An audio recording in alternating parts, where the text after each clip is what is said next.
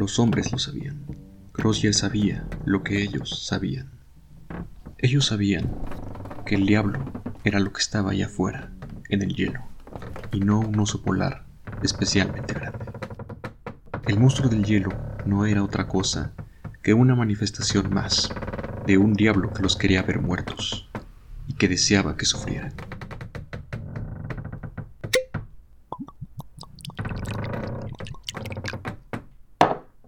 Crozier tomó otro trago.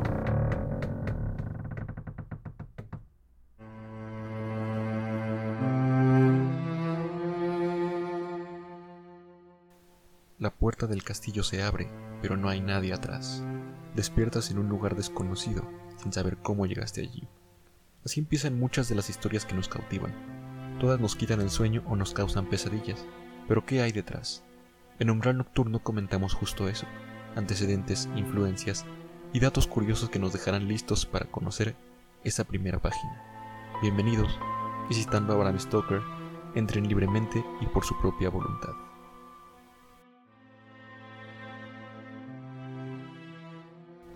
Hola, ¿qué tal? Muy buenas noches, bienvenidos a este episodio 3 de Umbral Nocturno, la venganza de Sith, dirían los Warsis como yo. Mi nombre es Eduardo Suárez y bienvenidos nuevamente a este espacio en el que hoy retomaremos la historia de El Terror y el Erebus, estos dos barcos que quedaron atrapados en el Ártico como vimos en el episodio pasado, si ya lo escucharon, y si no lo han escuchado y están aquí por primera vez, este spoiler colosal que haremos es que hablamos en el capítulo anterior de una expedición inglesa en la que dos barcos eh, se quedaron atrapados en el hielo del Ártico y todos los tripulantes de, estos dos barcos perecieron. Hasta este momento no se sabe cómo ni, ni digamos la forma en la que fueron muriendo estos hombres. Y ellos se quedaron atrapados en una región tan remota del planeta que los propios indígenas inuit, que son este grupo que habita la región más, más septentrional de Canadá, ellos llaman Tununik a esta región, que significa en español la parte trasera del más allá. Digamos para poner en, en, contexto de qué sitio estamos hablando. Uno de los lugares más inhóspitos y menos conocidos por el hombre en el planeta Tierra.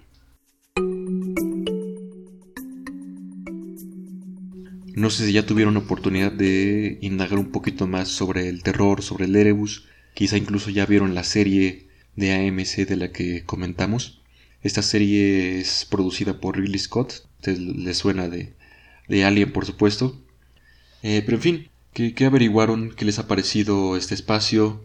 Eh, me gustaría saber sus comentarios. Por ejemplo, dos amigos muy cercanos, Palam y Laura, me, me pasaron el dato que se me olvidó en la transmisión pasada. Ya ven que estaba. No, no acerté a decir si Erebus era una región de la mitología nórdica o romana. Y resulta que no pertenece a ninguna de las dos. Más bien el Erebo era una sección del Hades, el inframundo griego. Y era el lugar en donde pasaban los difuntos después de su muerte. Un poco similar al purgatorio del culto católico. Y en este lugar de nieblas eternas era donde las personas esperaban al barquero, a Caronte, para que los cruzara al otro segmento del Hades, ¿no? Y también era el, el, el sitio en el que en el que vivía esta bestia de tres cabezas, el perro de tres cabezas Cerbero, que era el guardián, el guardián de Hades, ¿no? Y, del propio inframundo griego. También otro dato muy curioso que, que se relaciona con este nombre del Erebus es que, y con esta expedición de Sir John Franklin, es que de hecho en Marte hay un cráter que fue nombrado en honor al, barco expedicionario inglés, un poco como, como a su vez los exploradores del siglo XIX iban nombrando lo, digamos las costas, las bahías que, que iban descubriendo conforme a sus referentes culturales, ¿no? Vamos ahora a pasar de lleno a los dos libros que habíamos dicho íbamos a comentar una vez que tuviéramos todo el contexto del terror y del Erebus. El primer libro es Ice Ghost, The Epic Hunt for the Lost Franklin Expedition, o más bien Fantasmas de Hielo, la, épica búsqueda de, los, de la expedición perdida de Franklin, del periodista norteamericano Paul Watson. Y el segundo libro es, ya decíamos, la novela El terror de Dan Simmons.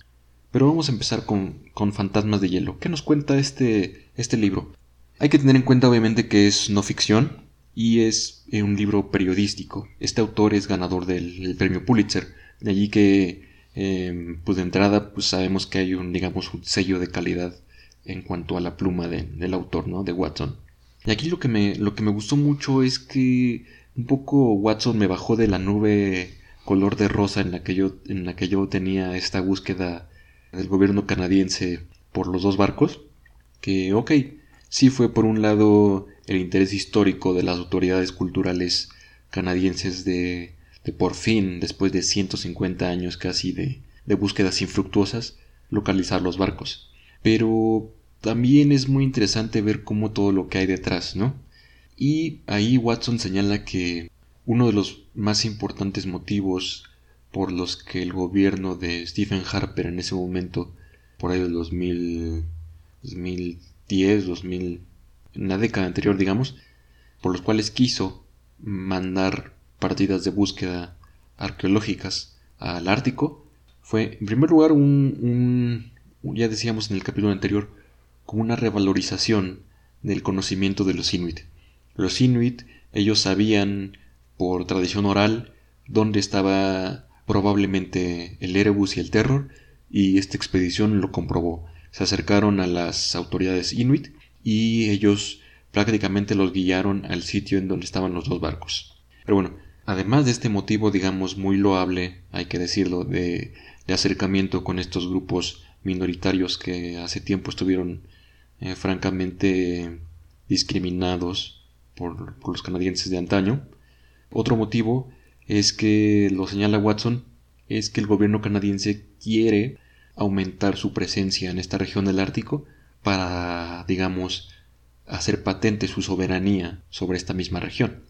Su soberanía ante dos naciones principalmente, Estados Unidos y Rusia. Y bueno, aunque pareciera que no hay mucho que pelear territorialmente en esta región tan inhóspita, ya decíamos, la verdad es que esta ruta, un poco de manera desafortunada por el calentamiento global, cada vez es menos, menos fría y el paso del noroeste que tanto trabajo le costó a Sir John, que le costó la vida a Sir John y a sus 129, 128 tripulantes con él incluido, esta ruta es hoy prácticamente transitable. Ya decíamos que había barcos, barcos turísticos que hacen tours por, esta, por este paso y debido a este continuo calentamiento, a este continuo pérdida de frío en, el Ártico, eh, obviamente las rutas, el paso del noroeste es cada vez más regular, cada vez más apto, digamos, para la navegación, y de ahí la necesidad de incrementar la soberanía canadiense, ¿no? De, Stephen Harper. Y también hay un tema todavía un poco más espinoso que es que de la mano de la navegación constante y de la exploración y de, digamos de la presencia en esta región, lo que se busca a futuro es también ahí explorar yacimientos de crudo. Como es sabido, los mares del norte son quizá las regiones en las que las grandes compañías están centrando sus esfuerzos de exploración en aguas profundas, con estas plataformas colosales, flotantes, la verdad son un portento de ingeniería, pero pues también, ¿no? Eh, hay todo el tema energético y, y político, ¿no? Y eso es lo que habla Watson en este libro y por eso se me hace un importante modo de acercarse, digamos, teniendo todo el panorama, no solo lo histórico y lo y lo terrorífico, sino también que también da un poco de terror todo este a lo que nos está llevando el calentamiento global, ¿no? Ahora pasemos a, comentar El terror, esta novela de Dan Simmons. Lo primero que yo mm, tengo que agradecer en esta novela, que es obviamente deliciosa para los que gustamos de estos temas, es que, al menos en la edición en español, que es de Roca Editorial, es que está acompañada de un mapa, lo que yo les decía en el capítulo pasado. Eh, hay que tener un mapita, estar consultándolo para ir recorriendo las rutas de la expedición. Y este mapa que viene en esta edición es empieza en la bahía de Baffin, que recordemos es, es el último lugar en donde otro barco ballenero vio aún con vida al terror y al Erebus, bueno, a la expedición, ¿no? digamos, y llega el mapa hasta, va siguiendo la ruta hasta la isla del Rey Guillermo, que es donde ellos deciden abandonar los barcos y caminar al sur buscando tierras más cálidas y obviamente más pobladas para pedir auxilio. Otra cualidad de este libro de Dan Simmons es que a través de él podemos conocer un poco de, de los pormenores de la expedición de Sir John o de los sucesos por los que se cree con base en, la evidencia previa, en los planos, en, en los inventarios de sus provisiones, de todo ello, un poco de lo que se teoriza eh, sucedió con los hombres, ¿no? Por ejemplo, a mí me llamó la atención leer acerca del sistema de calderas, porque si bien era un sistema novedoso, en su momento se le criticó porque era un sistema de vapor muy grande, que quitaba mucho espacio en ambos barcos, y ese espacio obviamente hubiera podido ser usado para almacenar más provisiones. También se detalla lo que ya habíamos comentado en el capítulo pasado, el exceso de confianza de Sir John Franklin, al tener que probarle a todo el mundo que él era un explorador de primer nivel, y se dan otros detalles sobre él. Se, eh, me había olvidado comentar en el capítulo anterior que Sir John fue un testigo o, o más bien un participante activo de la batalla de Trafalgar, que es reconocida como la batalla naval más importante de la historia. Mm, bueno, con sus, depende quién depende diga ello, ¿no? Pero es una, al menos es una de las más importantes. Y este y Dan Simmons juega muy bien con esta experiencia de Sir John. A la vez Sir John es un personaje sabio, un marino experimentado, pero a la vez esta necesidad de probarse a sí mismo le hace ser alguien de un cierto modo ingenuo, que termina condenando a sus hombres a pesar de que Crozier y Fitzjames, bueno, sobre todo Crozier en la novela, le está diciendo una y otra vez que es momento de dar la vuelta.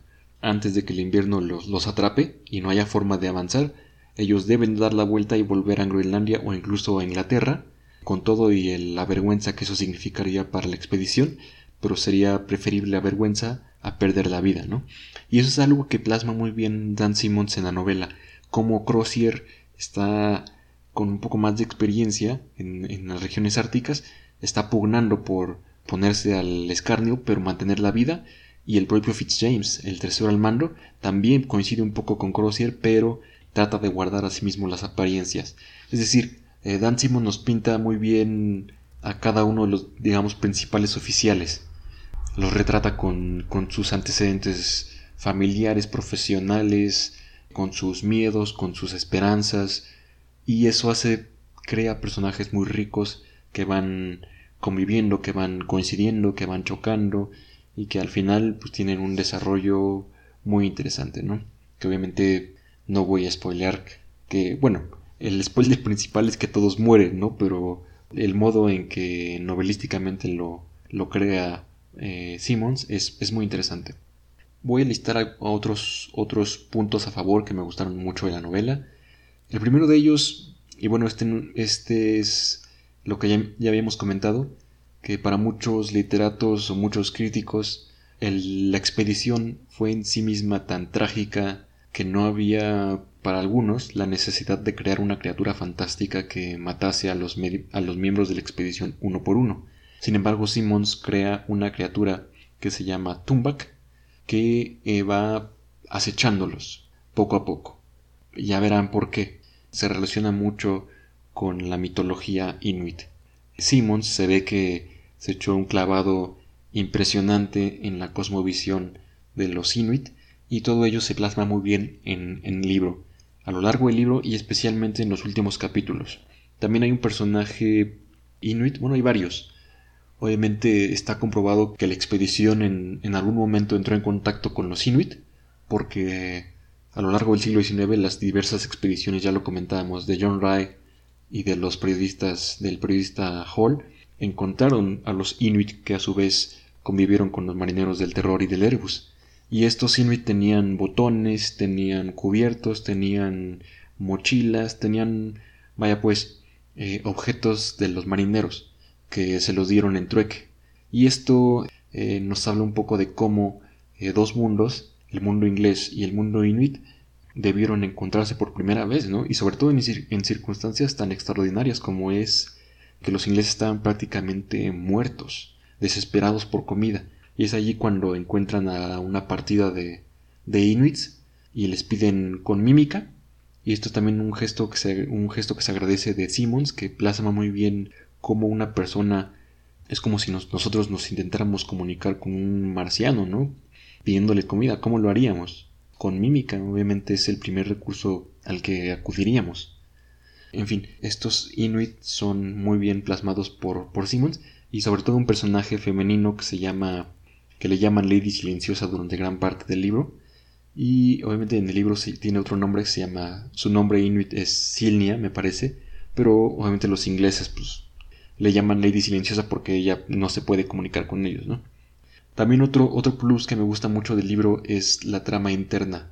Obviamente no sabemos si así fue, pero aquí Simmons crea a varios personajes, entre ellos uno llamado Cornelius Hickey, que no sé si los personajes son creados 100% por Simmons. Obviamente los oficiales principales en efecto existieron porque tienen sus, se sabe de ellos, pero desconozco si haya un registro, un inventario de todos los miembros de la tripulación, quizá sí, y quizá lo único que hace Simmons es novelar eh, algunos de ellos.